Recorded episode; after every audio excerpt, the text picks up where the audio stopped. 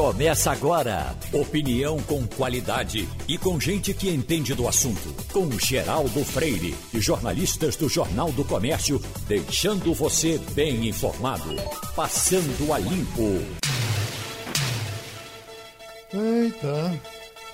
Nós estamos começando o Passando a Limpo. Hoje é que dia, Wagner?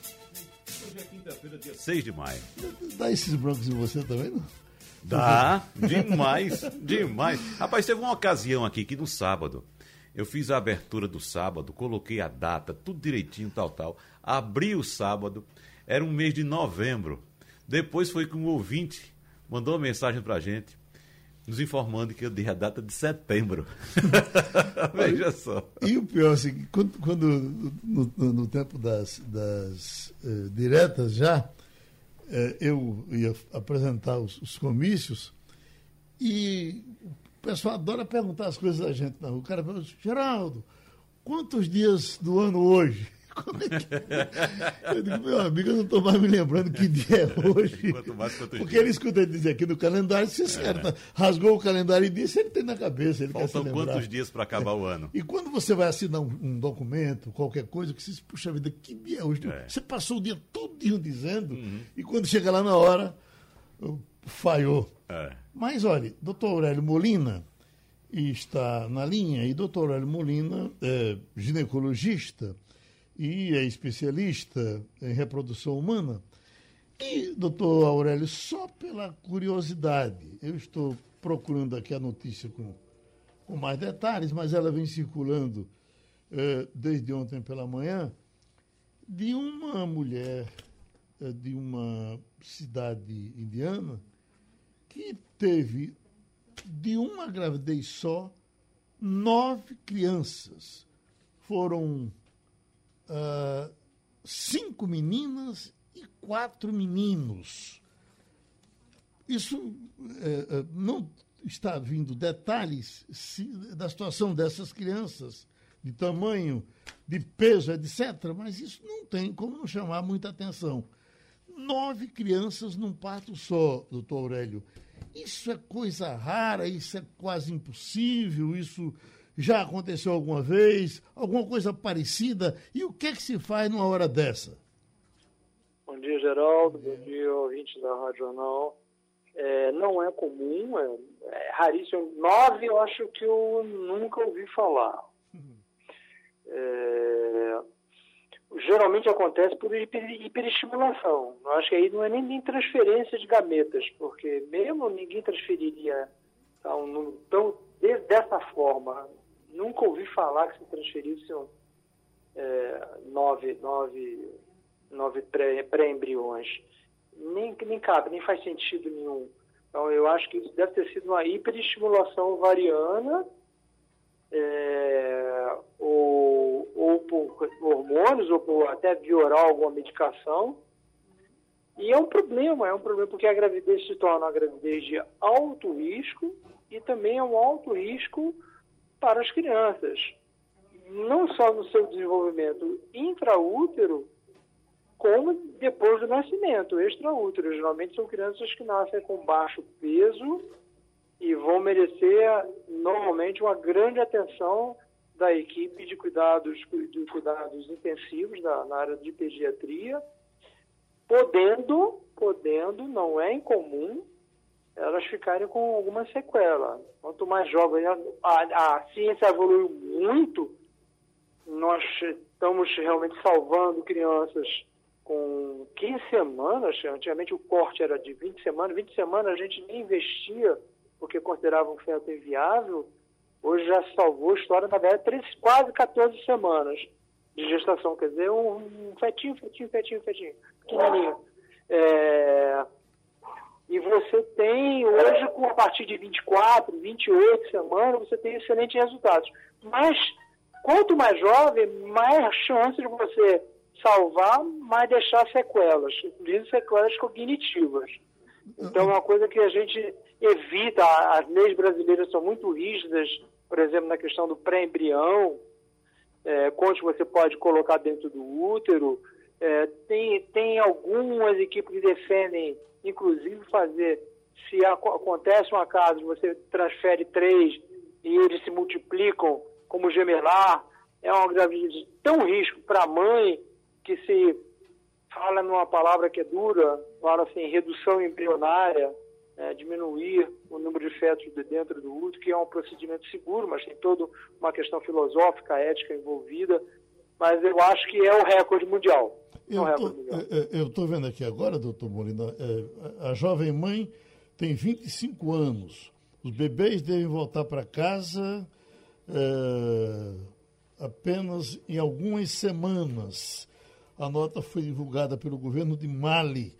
Uh, diz aqui, olha, uh, Ilma Cis pensava estar grávida de sete e que só descobriu que tinha nove quando teve as crianças. Então, o que está dizendo aqui é que os meninos eh, eh, estão, estão em tratamento para que sobrevivam. O doutor Molina, para a gente facilitar a vida de todos nós, fazer o que para isso não acontecer lá em casa?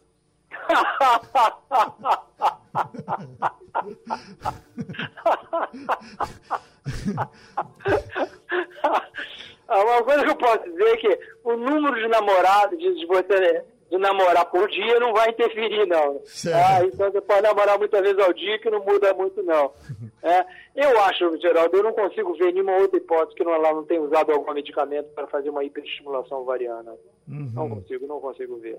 Tá. Tá, e aí pode ter essa associação de hiperestimulou e ainda esses, esses meninos viraram é, gêmeos. Tá? Uhum. Tá? Então ela, ela ovulou quatro, engravidou, ovulou cinco, engravidou cinco e ele no processo se dividiram e se tornaram gemelar. Uhum. É, é, uma possibilidade. O Wagner, Mas... Wagner tem uma curiosidade também. Não, é só para informar, doutor Molina, que esse é o terceiro caso registrado na história de Nônuplos. O primeiro foi em pronto. 1971, uma mulher de 29 anos que teve, foi, ficou grávida de 9 e deu à luz no hospital da Austrália, mas dois desses bebês já nasceram sem vida.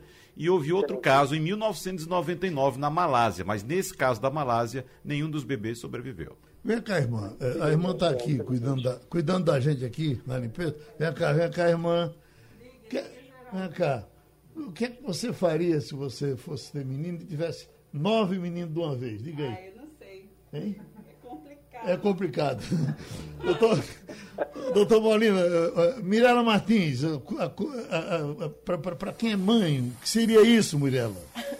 É uma bênção, porém desesperador, né? Se um, dois filhos já é difícil, imagina nove bebês recém-nascidos, eu acho que realmente é, é muito difícil até a logística. Mas eu tenho uma curiosidade é, para perguntar ao doutor Molina. É, quando eu era jovem, pequena, era muito difícil ter gêmeos. Eu me lembro assim, na minha escola só tinha dois casos de gêmeos. Atualmente é muito, muito comum. Gêmeos, trigêmeos, eu mesmo tenho um caso de trigêmeos na família. Isso tudo é um milagre da ciência? Com certeza que é um dedo da ciência, com certeza é um dedo. Não seria esse milagre, mas um, uma, uma consequência do, do, avanço tecnológico, tecnológico na, na saúde reprodutiva, sem dúvida nenhuma, sem dúvida nenhuma. E, e como eu, você comentou a questão do desafio de criar novos filhos, né? Eu sempre defendi o pré-natal emocional, porque a gente tem que preparar o casal para a chegada de um filho. Muda tudo. É, a mãe é, passa a ficar muito mais exigida, principalmente uma mãe moderna que se divide como, como companheira, profissional, mãe, muitas vezes está também a dona de casa que cuida do lar, da administração do lar. É, é, é, um, é um desafio muito grande, mas vale a pena, sempre vale a pena. O doutor Molina... É, também defendo muito a chegada quando chega o segundo, muda tudo. Depois não, depois já vai, vai na confusão, tá? Mas esses dois primeiros a gente precisa ter um cuidado muito grande. Nove ela vai precisar de ajuda de muita gente para dar, dar, dar conta, assim, os nove vingares. É difícil, acho difícil os nove vingarem. O doutor Aurélio, o, o... é inevitável eles nascerem uh, parecidos? A gente, quando conta dois gêmeos, eles são, em geral, quase que a mesma cara. Uh, pode acontecer de serem gêmeos e, e terem feições diferentes? Tá, tá. Claro. Se forem nove óvulos diferentes, né, e nove espermatozoides diferentes, a, a, a, diversidade humana, da genética humana, é muito grande. Uhum. É, é, muito grande. É, é, pequenininha, mas ela, ela é importante. E faz essa diferença. Pode sim nascer os nove completamente diferentes forem nove ovulações é, e nove espermatozoides que, infectar, que, que é, fertilizaram numa única, numa única relação sexual. Pode uhum. não única. Não precisa ter sido nove durante o dia, não. O, o nosso Ivanildo Sampaio. O, pois não, Ivanildo? Veja bem, como eu sou mais velho do que vocês, e certamente eu li mais do que vocês, há muitos e muitos anos, acho que nos anos 50, a revista O Cruzeiro publicou uma reportagem com nove irmãs americanas, norte-americanas, cujo sobrenome era as irmãs Daione, D-I-O-N-E. É, eu não sei o que é, que é feito delas, não deve ser mais. Se nasceram. Sim, dava como se fosse. É, é, tivesse nascido de único parto. Eu não sei é, o que é que aconteceu com elas, como é que. Se, lembro dessa matéria perfeitamente, parece que eu estou vendo a foto na, na, no interior da revista. Irmãs da Ione. Eu estou lendo Era bom que o doutor Aurélio Molina pesquisasse se isso realmente eu, existiu. Eu estava numa aula, saí para fazer, fazer essa entrevista, vou voltar para a aula, mas depois eu vou investigar, Ivanildo. Muito interessante saber qual foi a evolução de um caso tão excepcional. Muito interessante. Eu... No, no, século passado. No século passado. Vou lá botar a revista O Cruzeiro é, Irmãs da Ione. É, mais ou menos atrás. nos anos 50. Olha, aqui, Irmãs aqui, da Ione. Aqui no pé da matéria diz, olha, casos anteriores. Há registro de casos anteriores de gestões de nônuplos, mas com problemas de saúde graves. Em 1971, eh, Geraldine Brondick, de 29 anos, teve nove bebês no hospital da Austrália.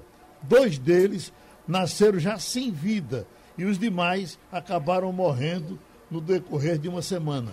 Agora, doutor Molina, com o passar dos tempos, né, a, a evolução da ciência, talvez seja bem mais possível uh, fazê-los escapar uh, agora do que seria naquele tempo, não é verdade? Sem dúvida, sem dúvida. Eu digo a você, há um relato agora, há pouco tempo, de 14 semanas. Uhum. É, não, é um, um, um, tamanho do seu dedinho quase.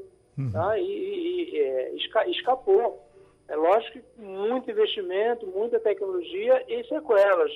A partir de 20 semanas aumentou. A gente tem um nível, vou dizer mais ou menos o, o, o percentual. A gente consegue hoje salvar em torno de 28 semanas ou 24 semanas, em torno de 60%, a maioria. Né? Então, isso é um grande avanço. Ele não, ele, 20 semanas, você, você por extremamente grosseiro, se fazia, se fala, eu nunca falei esse tema, mas um, um, um aborto de parto prematuro, a gente é, eu, um aborto de 20 semanas não se considerava parto prematuro, geralmente o, o fetinho não era nem mostrado à mãe. Nem hum. mostrado à mãe. Mesmo que ele tivesse algum, alguma respiração, ele era colocado à parte, porque ele faleceria em 3 minutos, 5 minutos, não haveria a menor chance de sobrevivência.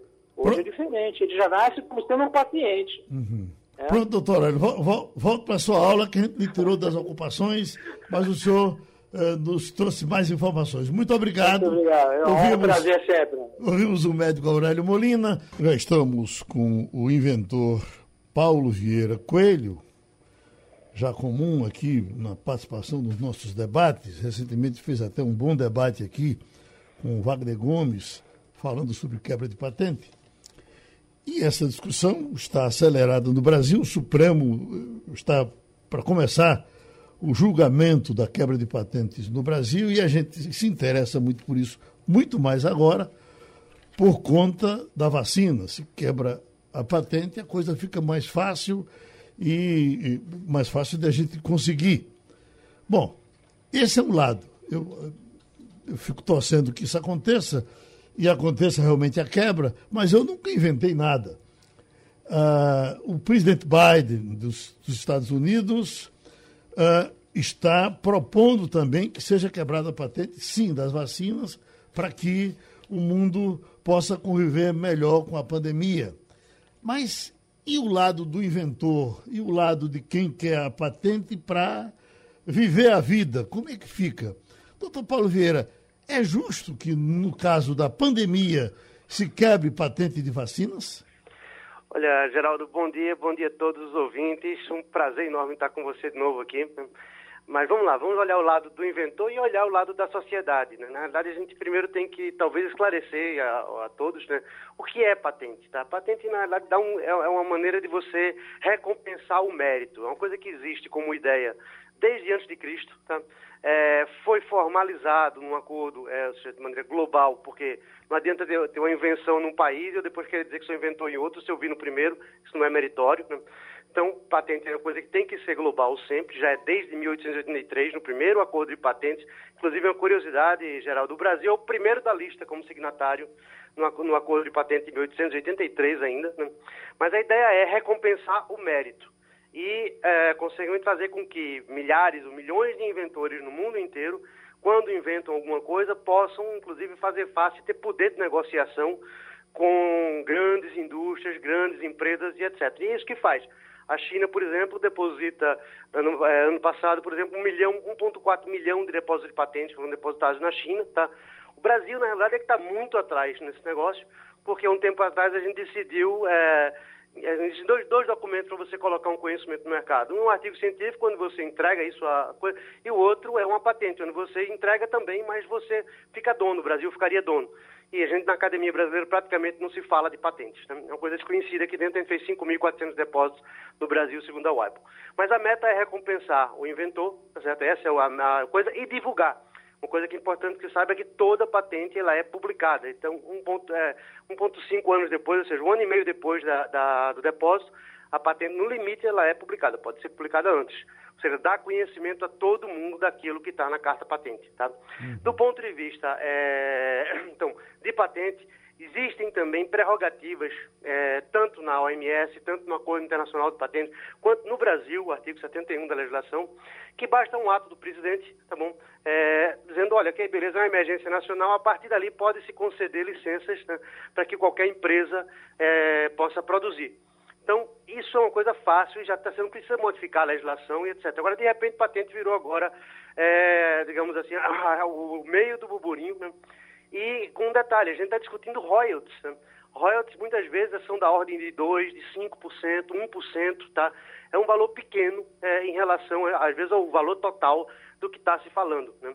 É, então, do ponto de vista de quebra de patente, a gente tem, a gente, no fundo, não está falando de uma coisa que vai ser é, definitiva do ponto de vista de acesso à vacina, até porque o Brasil depende de insumos. Né?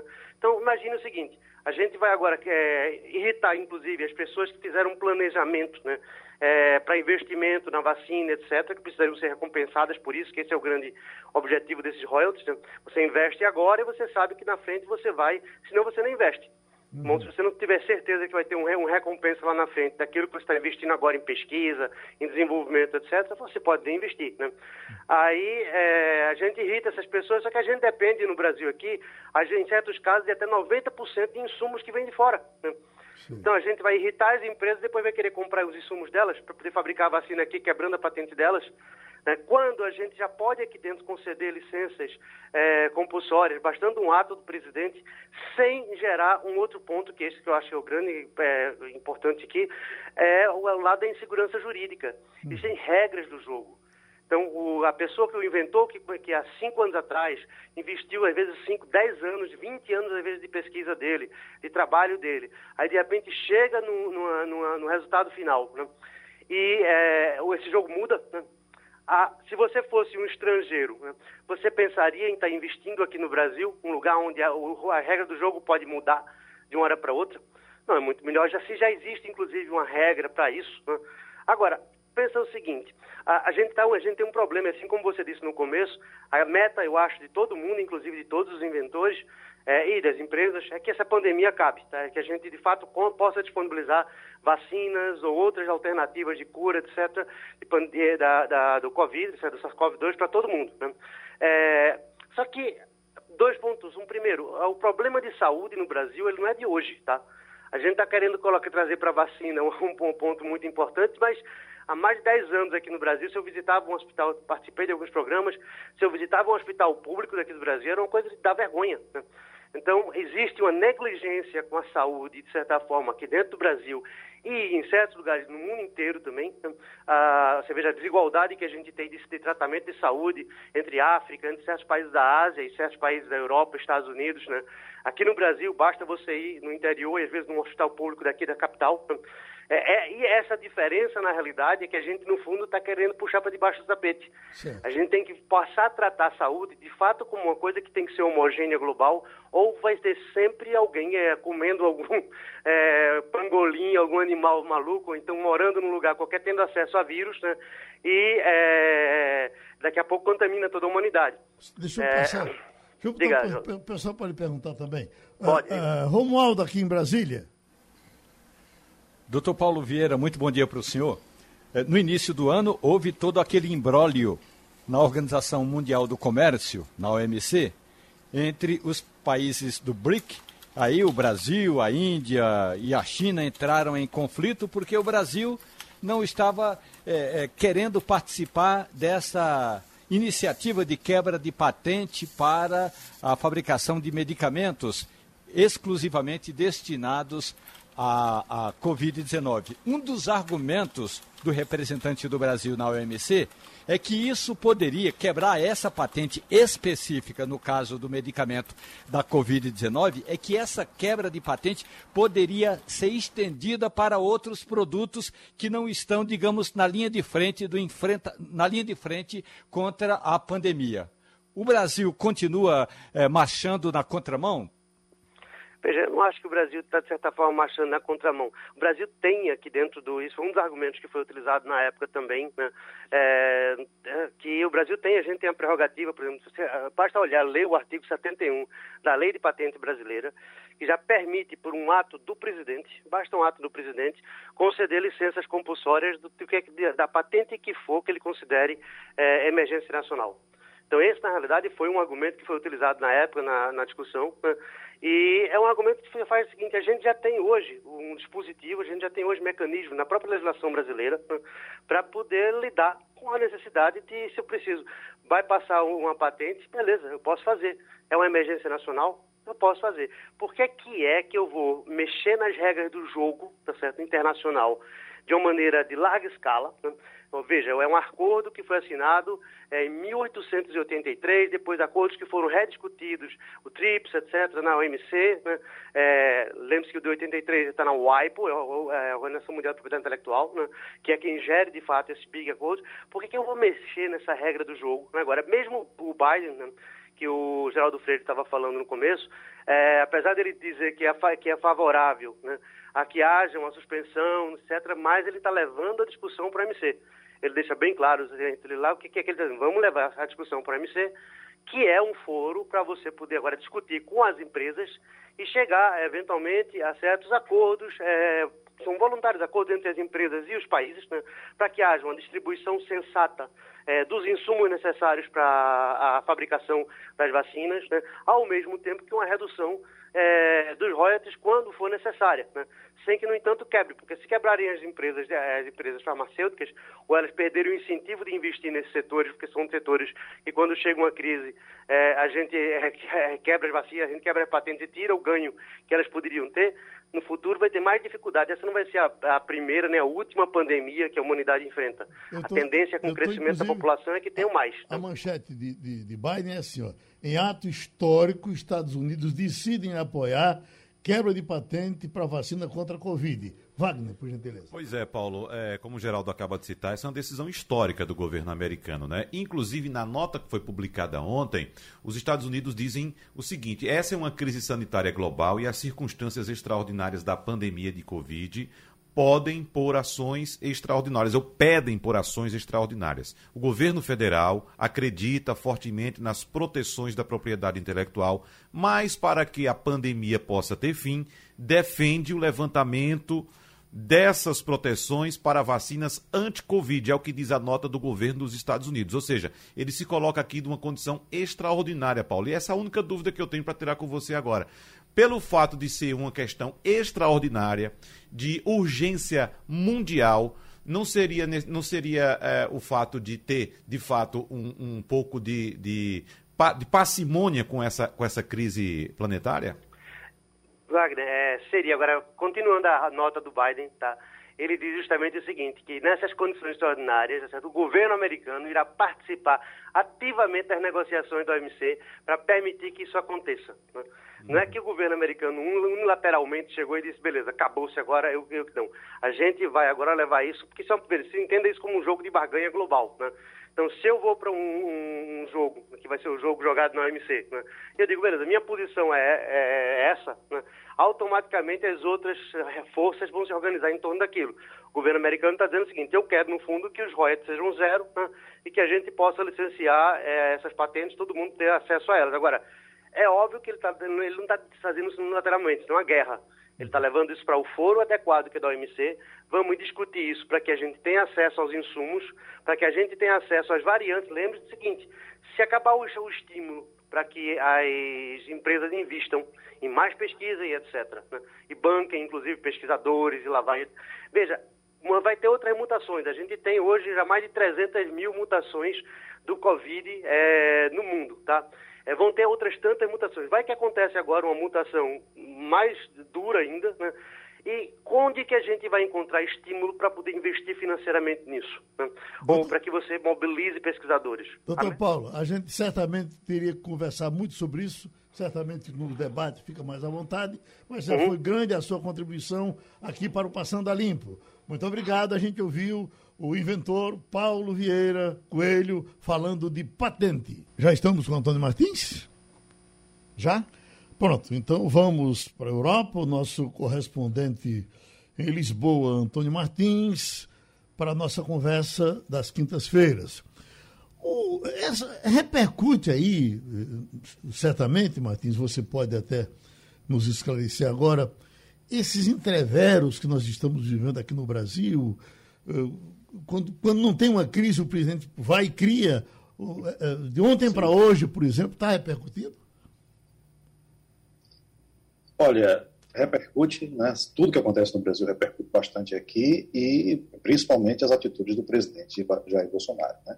que é visto com, sempre com muita, com muita estranheza, com muito, uma certa é, sensação de, de, de, de, como é que eu vou dizer, de é, incredulidade né, diante do que acontece aí, porque a forma como, como as coisas são ditas, por exemplo, né, as palavras que são ditas, é, e, a, e, o conteúdo também do que é dito e feito, parece praticamente surreal uhum. para quem está aqui na, na, em Portugal, principalmente. Uhum.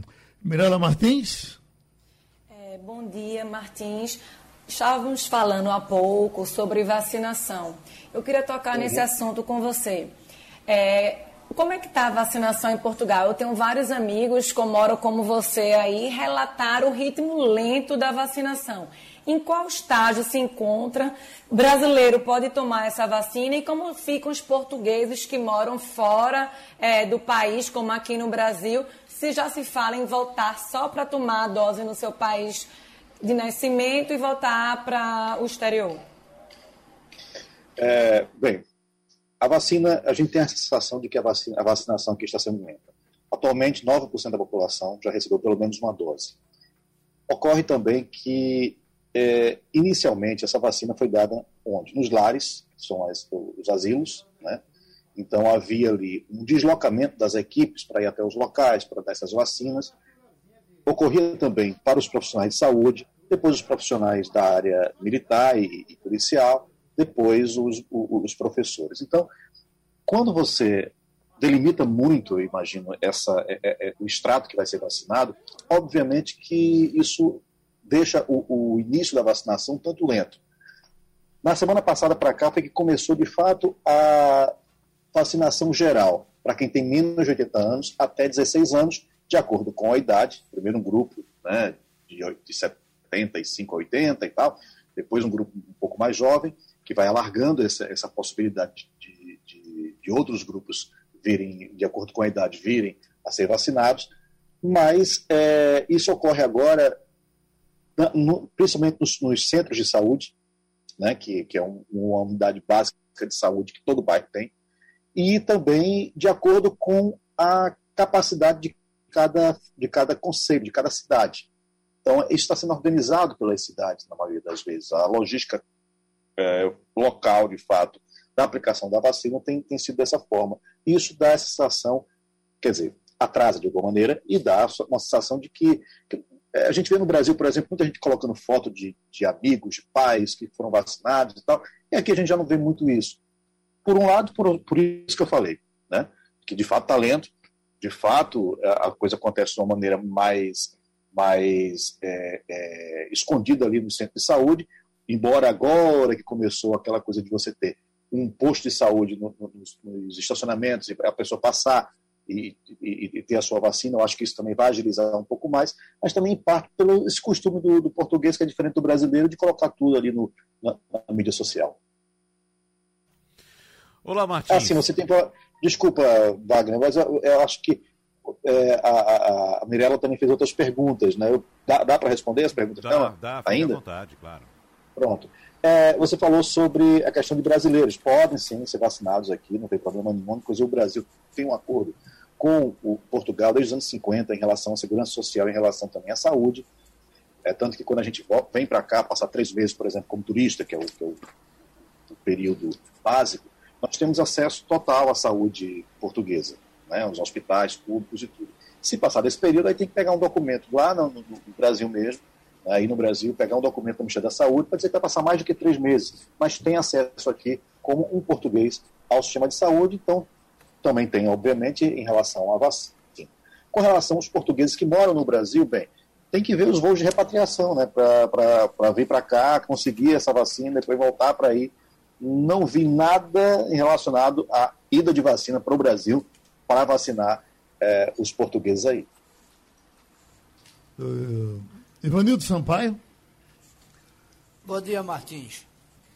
É, a Bom gente dia. recebe aqui no Brasil muitas informações sobre a questão da vacinação em Portugal, sobre a expansão da, da pandemia, mas a gente tem pouca, poucas informações sobre as condições das ex-colônias portuguesas que são muito ligadas a Portugal ainda, principalmente Moçambique e Angola. Como é que está a pandemia nesses dois países, nessas duas ex-colônias, onde os portugueses investiram muito dinheiro e existem muitas empresas portuguesas trabalhando lá? Pois é. é essas, essa, essa, principalmente Angola, né? embora haja esse, essa dinâmica de portugueses trabalhando lá, de muitos angolanos também aqui, enfim. É, há também uma, uma, pelo próprio regime é, angolano, há uma, uma, um certo controle da informação. Então, não se tem muita informação aqui sobre a, o avanço da pandemia. Aparentemente, eles estão com, com poucos casos, ou com, não, não, chegaram àquela calamidade que a gente viu, por exemplo, na Índia, ou até que a gente viu aqui mesmo em Portugal é, na, há alguns meses. Né? Então, essas informações elas, elas não chegam aqui com muita, muita frequência em relação à pandemia. É, quando chega muita informação em relação a, a essas, essas, colônias, é, quando há, enfim, questões muito políticas ou financeiras, ou então como aconteceu, por exemplo, recentemente em Moçambique, onde houve um ataque forte ali de, de, de, de radicais islâmicos, né, que mataram muita gente em Ponta Delgada. Então, isso há uma preocupação muito grande, isso repercute muito na mídia, mas não tem repercutido muito aqui a condição da, uh, da Covid da, e da pandemia nessas ex-colônias, Ivanildo. O Wagner Gomes. O, Martins, o, a explosão de casos de Covid na Índia está fazendo, fazendo com que famílias fujam do país em aviões particulares. Então, os grandes magnatas fretam voos, colocam os parentes dentro e saem pelo mundo afora, inclusive pela Europa também. Claro, está faltando de tudo lá na Índia, né? Leitos, medicamentos, Exato. enfim. E quando a gente dá uma olhadinha para Portugal, a gente percebe que em uma década praticamente quintuplicou a quantidade de indianos em Portugal. Mas, eh, em relação a esse problema que a Índia está passando, o país, Portugal, está tomando alguma medida para fazer uma triagem dessas pessoas que estão chegando, provavelmente indianos também, aí em Portugal, Martins? Bem, Bom dia, Wagner. Bom dia. Olha, não tem, nem não tem chegado nesse momento especificamente, até porque as fronteiras estavam fechadas até pouco tempo, né? completamente fechadas. É, a, fronteira com a Espanha, por exemplo, foi aberta é, é, é, semana passada. Então, esse controle já havia, de alguma maneira, porque estava tudo fechado. Né? A partir de agora, vamos ver como é que tem sido esse, isso. Agora, esses, esses, esse, essa diáspora indiana, que não é nova, né, é, ela, ela, ela tem chegado recentemente, a, nova leva de imigrantes que tem chegado aqui, que é antes da pandemia, obviamente, é, é uma, uma leva de imigrantes que vão primeiro para outros países e depois chegam aqui por terra, né, para porque a, a, política de imigração de Portugal em relação aos outros países é mais é mais é, é, amigável, né? Eles pegam um voo, sei lá, para Paris ou para Madrid ou para Roma e depois vão vindo para cá, né? Porque aqui é, é mais fácil de se, de se regularizar, de conseguir colocar os filhos na escola, de conseguir acesso à saúde. Para você ter ideia, qualquer criança que com menos de 18 anos, qualquer pessoa com menos de 18 anos, né, obviamente adolescente e criança, tem os mesmos direitos de, um de uma criança ou um menor de idade português. Né? Então, independente da situação em que ele esteja, mesmo que é refugiado, mesmo que ilegal, enfim, ilegal não, irregular, né? sem a, necessariamente a, a, a documentação. Então, isso ainda não chegou aqui, essa diáspora provocada pela pela pandemia. O que nós temos visto aí é realmente um, um aumento enorme, aumentou em 30% só em um ano, né? Em, em, em, de dois, quer dizer, em 13 anos foram, foram, foram 7 mil a mais, né? Saíram de, 50, de 5 mil para 24 mil é, indianos aqui nessa, na comunidade, mas há, há, uma, há uma, uma estimativa de que haja, hajam 100 mil pessoas de origem indiana, segundo a própria Embaixada da Índia. Ou seja, que o que está registrado é um quarto do que provavelmente existe, de fato, aqui. Então, tem pouco controle. Eu queria falar um pouquinho mais sobre essa questão da, da migração indiana, né, que a gente viu ultimamente, né, esses 13 anos, como você colocou aí, mas era uma, uma migração antiga. Né? A gente tem que lembrar que, que, que Portugal tinha colônias também na, na Índia, né? Goa e, e, e Dili. Né? Eram duas colônias, que, que dois enclaves ali portugueses, e que nos anos 60 eles foram é, é, reintegrados pela Índia e a população teve que ir pra, ou para Moçambique, ou para Angola, ou para Portugal. Muitos vieram para Portugal. Inclusive, tem algumas curiosidades, né? Porque, por exemplo, a gente. Um prato muito brasileiro, muito nordestino, sarapatel. Né? Sarapatel, ele nasce, na, é criado é, no, no Alentejo, é levado para a Índia, ganha aquelas especiarias todas, e depois vai, e também vai para o Brasil. Então, assim, é um prato extremamente popular na, na, na, Índia, né? é em Portugal e é bastante também no Brasil. Então, você vê como essa, essa, é, é essa mistura que houve, essa presença do português em vários continentes, né? e depois essa vinda de, de ex-colonos para Portugal, como isso mexeu né, com a nossa cultura. Temos que lembrar também que o primeiro-ministro daqui, o Antônio Costa, ele é filho de um, de um indiano de Goa. Né? O pai dele era, era, de Goa.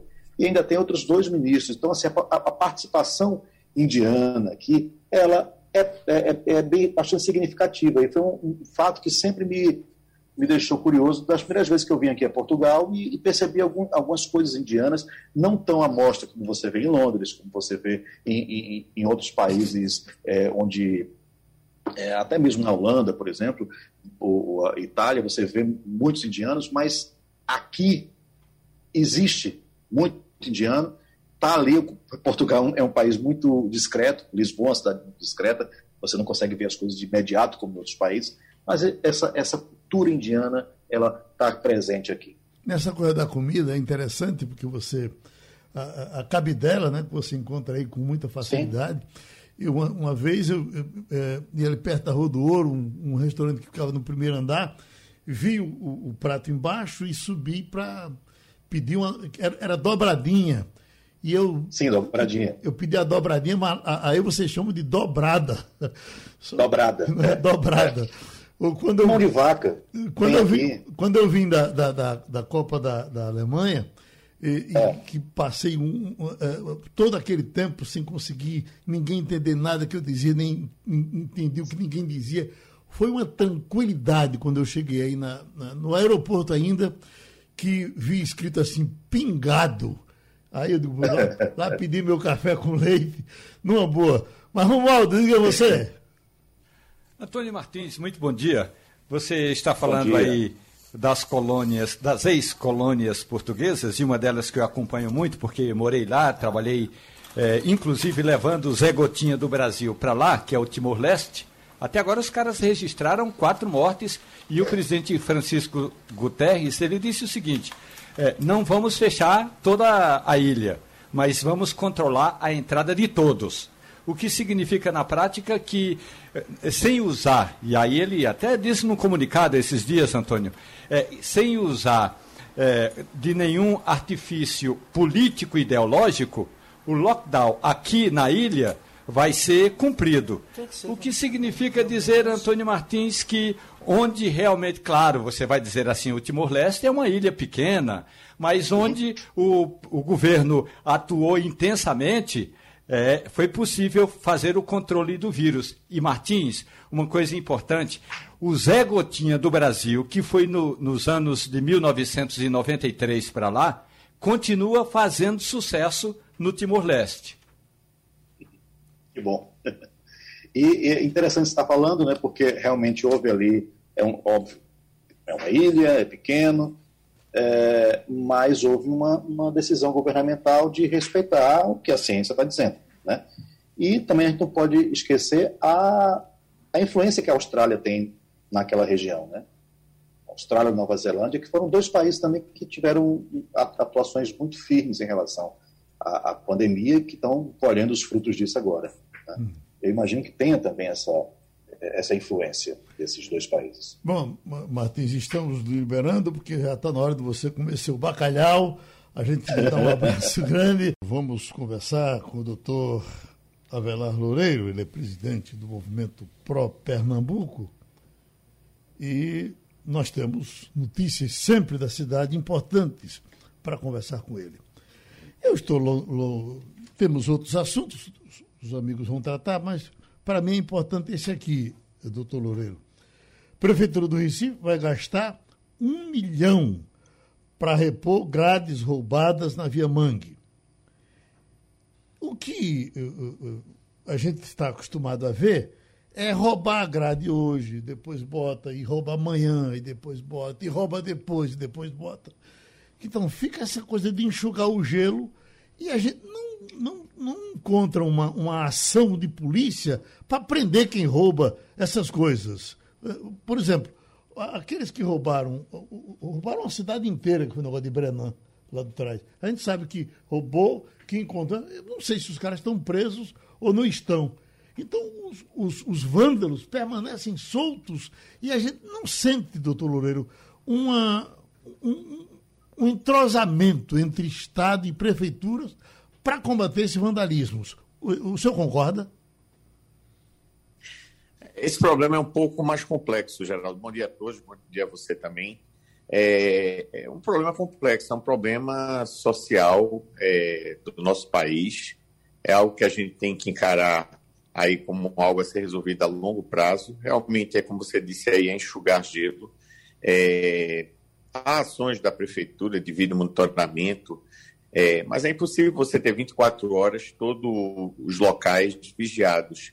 É, teria que ser descomunal a força de policial para que a gente sempre é, é, conseguisse combater isso. É uma questão de evolução da sociedade. A gente tem que lutar por um país nos quais as, no qual as pessoas não têm que fazer isso, né?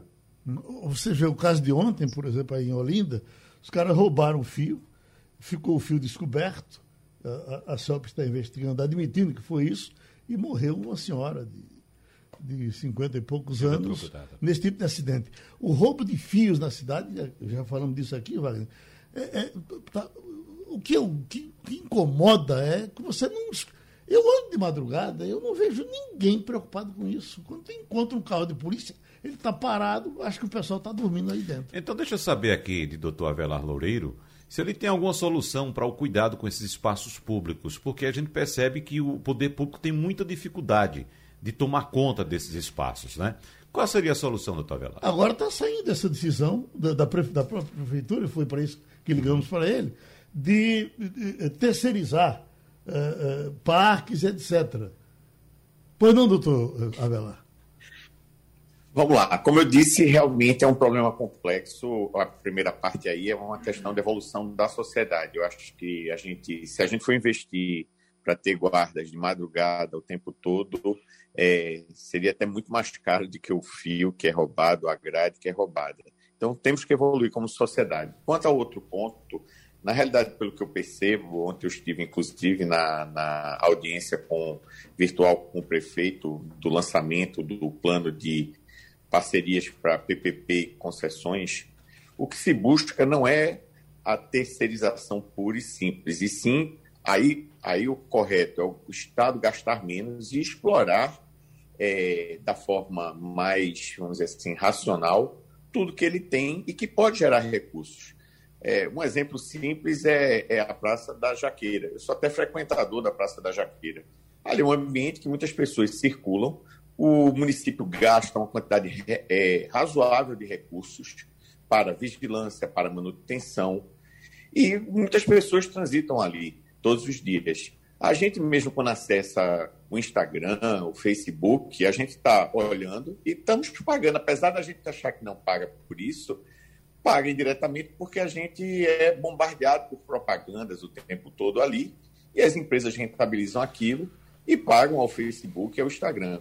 Na ideia da prefeitura, acredito que, nesse caso, seria algo parecido. Olha, já que tem gente passando por ali e ali é um espaço para muita merchandising, para propaganda, seria uma forma de rentabilizar e colocar no privado a incumbência de tomar conta daquilo, dado que ele vai estar expondo a marca dele. Então, a sociedade ganha, porque é, ela passa a não gastar recursos com aquilo, os recursos passam a ser direcionados para atividades realmente é, é, fins do, do, do, Estado, que é educação, saúde, a própria segurança, e naquele espaço é, é o privado ele rentabiliza na forma de merchandising e, e passa a cuidar daquele espaço para a sociedade. Oi, Ivanildo, é, é, a gente inclusive, Ivanildo, quando escuta músicas antigas, como por exemplo a Praça, né? O guarda ainda é o mesmo que um dia me pegou roubando uma rosa amarela para você. Veja, naqueles tempos você já tinha um guarda. Hoje não tem mais. Pois não, Evandro, mas temos outras coisas para falar com o doutor Loureiro. Doutor Loureiro, bom dia. A mim me parece bom muito dia. cômodo para o poder público dizer que vamos esperar a sociedade amadurecer, o povo ficar mais civilizado é, e deixar que se quebre estátuas, bustos, se, é, se piche todas as ruas da cidade sem é, qualquer critério. É, eu pergunto ao senhor, é, isso não falta, não é uma leniência do governo, não falta uma legislação mais dura que puna esses vândalos que estão acabando com a cidade e todo mundo fica calado e achando que é bonito? Volto a dizer, é, é, eu vou insistir nisso. O, nós, como sociedade, é que deveremos ser os fiscais. O governo não é, não é nada mais do que um representante de nós, sociedade. É, nós devemos ser os fiscais também. Esses problemas existem em todos os lugares do mundo, inclusive até em países civilizados. Pichação não é um, um privilégio do, do, nosso da nossa região, embora aqui no, seja... No, no, no, nível, no nível do Recife, não, doutor. Eu já, eu já estive com o senhor, a gente foi junto. Paris, a gente fez aquele passeão. Nós não vimos nada parecido com. O Recife está jogado fora. É, eu concordo com você que realmente a manutenção da cidade ela precisa ser um pouco mais é, vista. Mas é aquela história, em cobertor curto, é, é, em casa que falta pão, todo mundo briga e ninguém tem razão. A gente tem um estado pobre, tem um, uma região pobre, é, precisamos investir muito em educação, em saúde, é, na própria segurança. É, porém, os recursos são limitados. Eu concordo que os recursos devem ser mais bem utilizados. E aí essas PPPs elas vêm para exatamente aliviar o, o, o Estado brasileiro. Isso não é só vale para o município, vale para o Estado, vale para a União. As PPPs, inclusive, são, estão sendo bastante incentivadas no nível federal. É, para exatamente os recursos sobrarem para as atividades verdadeiras. E aí a segurança que, no final das contas, vai refletir em menos pichações, menos roubos de equipamento públicos e danos ao patrimônio público, isso aí será consequência. Mirela Martins. É, bom dia, Avelar.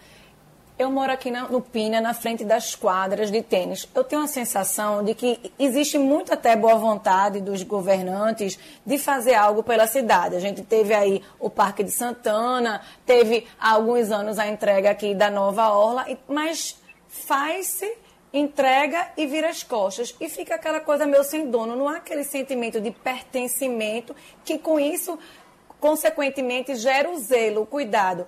Todos os anos a gente vê essa reforma aqui na quadra de tênis e de repente fica tudo jogado, continua usando material que na beira-mar vai ser desgastado e fica por isso mesmo. E, e, tem esses gastos todos os anos, ou de dois em dois anos, e nuda, nada muda. Então a gente sente uma sensação que essa gestão não é eficiente. O senhor falou em educação e saúde. E como então trabalhar educação e saúde com essa eficiência tão sonhada? É, é, bom dia, Mirella.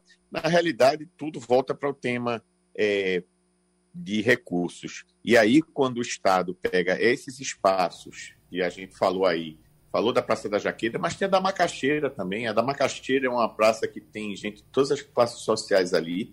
E tem uma máxima que diz o seguinte: quem usa, preserva. Pode ter certeza que na jaqueira, se mexerem numa florzinha daquela flor aí que, que Geraldo falou da música e roubar a florzinha, pode ter certeza que vai ter um bocado de gente chiando.